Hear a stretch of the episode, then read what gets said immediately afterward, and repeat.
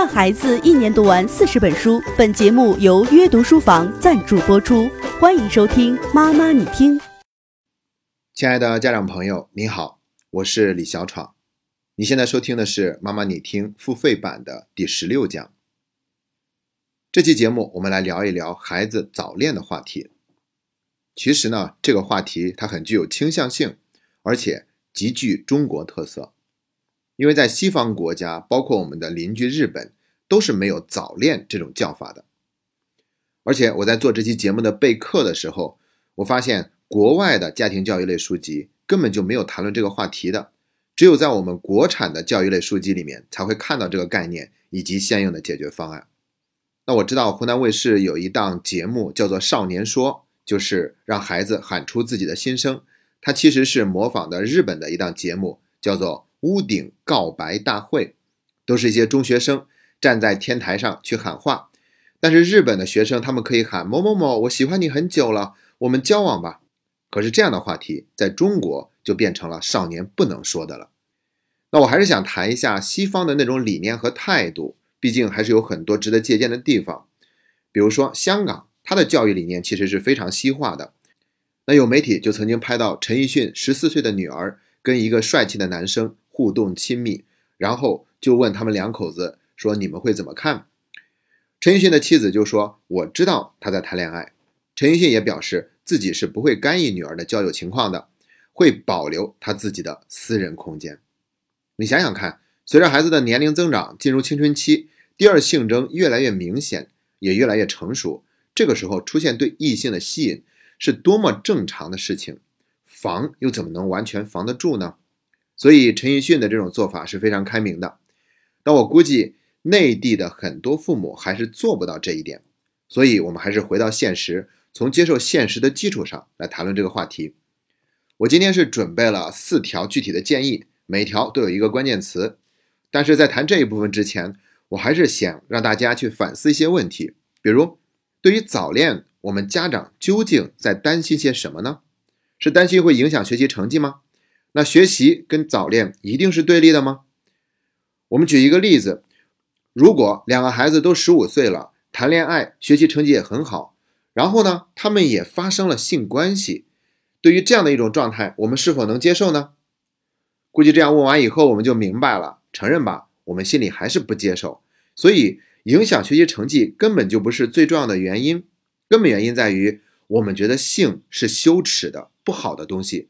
如果孩子很早就有性经验，我们会觉得是一件丢脸的事情。我想，这才是在我们的文化里，一提早恋就会谈虎色变的深层原因。那我们还要再定义一下什么是早恋。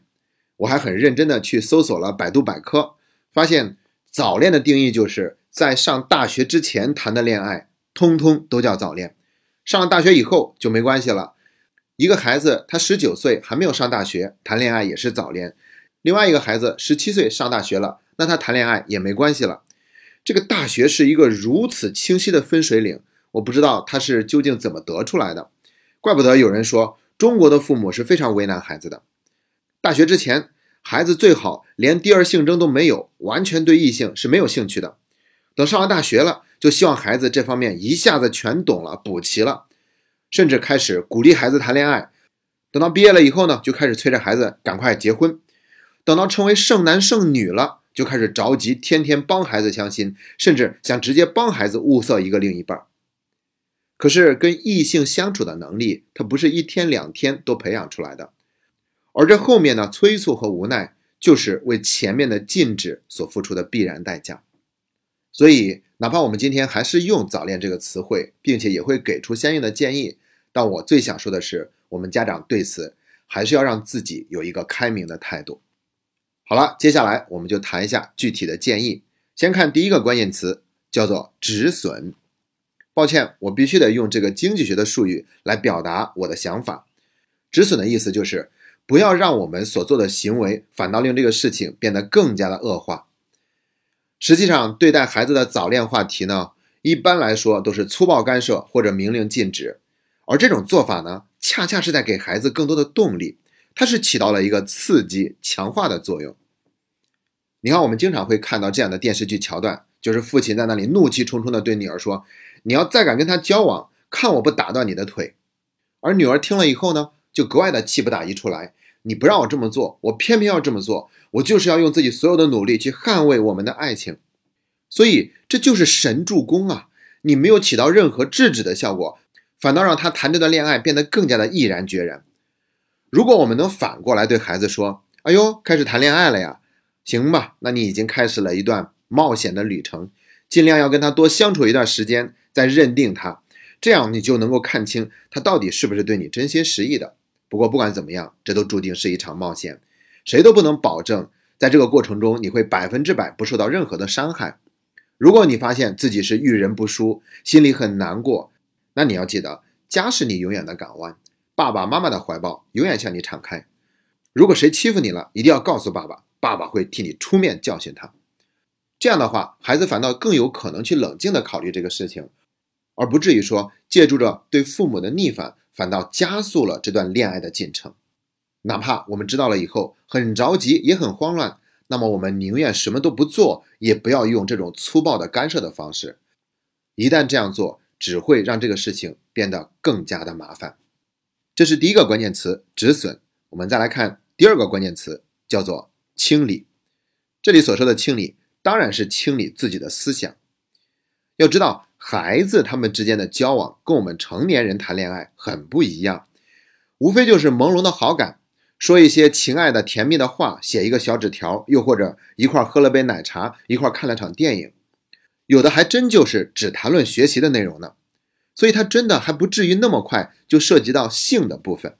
这让我想起来鲁迅先生曾经说的话，在谈到旗袍的时候，他曾经说：“一见到短袖子，立刻想到白胳膊，立刻想到全裸体，立刻想到生殖器，立刻想到性交，立刻想到杂交。”立刻想到私生子，中国人的想象唯在这一层能够如此跃进。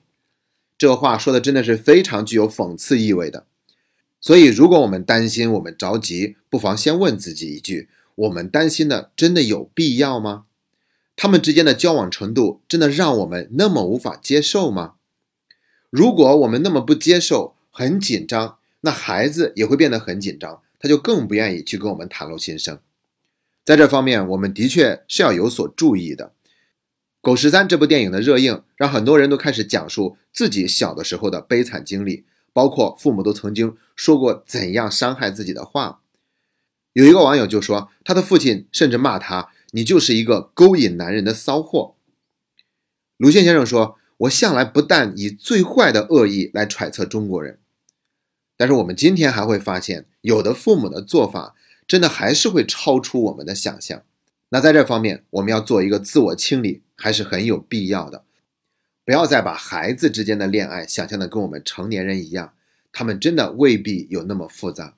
如果真的有的话，那就需要我们跟孩子去谈论性教育的话题，而不是说去制止他，或者在那里无限联想，并因此给孩子扣上一顶耻辱的帽子。这只会让孩子变得更加的破罐破摔。好了，已经讲完了前两个关键词。如果您想收听妈妈你听付费版的完整版内容，欢迎在微信上搜索“妈妈你听”的拼音全拼，找到我们的微信公众号，关注以后点击界面正下方的精品课程，就能够找到妈妈你听付费版的链接入口。那最后呢，还是要再公布一个好消息，就是我们又上线了一个新的精品课程，也是为了迎接孩子们即将到来的寒假。那怎么样才能够让孩子在寒假里过得更加有意义呢？读中国的传统名著一定是其中一个非常棒的选择。而我们这次引进的精品课程，就是阅读书房创始人刘青老师所讲的精读三国。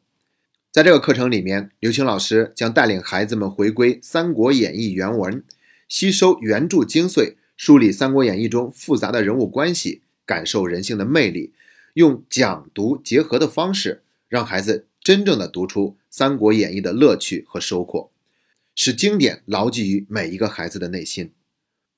而且，刘青老师会借助书里面的人物和故事，引导孩子树立一个更加正确的价值观，培养他们变得坚强果敢，不畏困难，学习团结协作，培养领导力，学习情绪管理和感恩，让孩子的思维和心胸都变得更加的开阔。可以说是在站在一个更高的维度，让孩子通过阅读找到人生的方向和生活的智慧。这个课程一共有二十节课，六岁以上的中小学生以及成年人都可以收看。如果你的孩子喜欢阅读，或者本身就很喜欢三国的故事，那么一定要让他收听这个课程，相信会给孩子的阅读带来一番更加丰盛的体验。具体购买的方式是在微信里面搜索“妈妈你听”的拼音全拼，就可以找到我们的微信公众号。关注以后，点击界面正下方的精品课程按钮，就可以找到精读三国这个课程的链接入口。好了，最后再次感谢您一直以来。对妈妈你听的信任和厚爱，谢谢大家。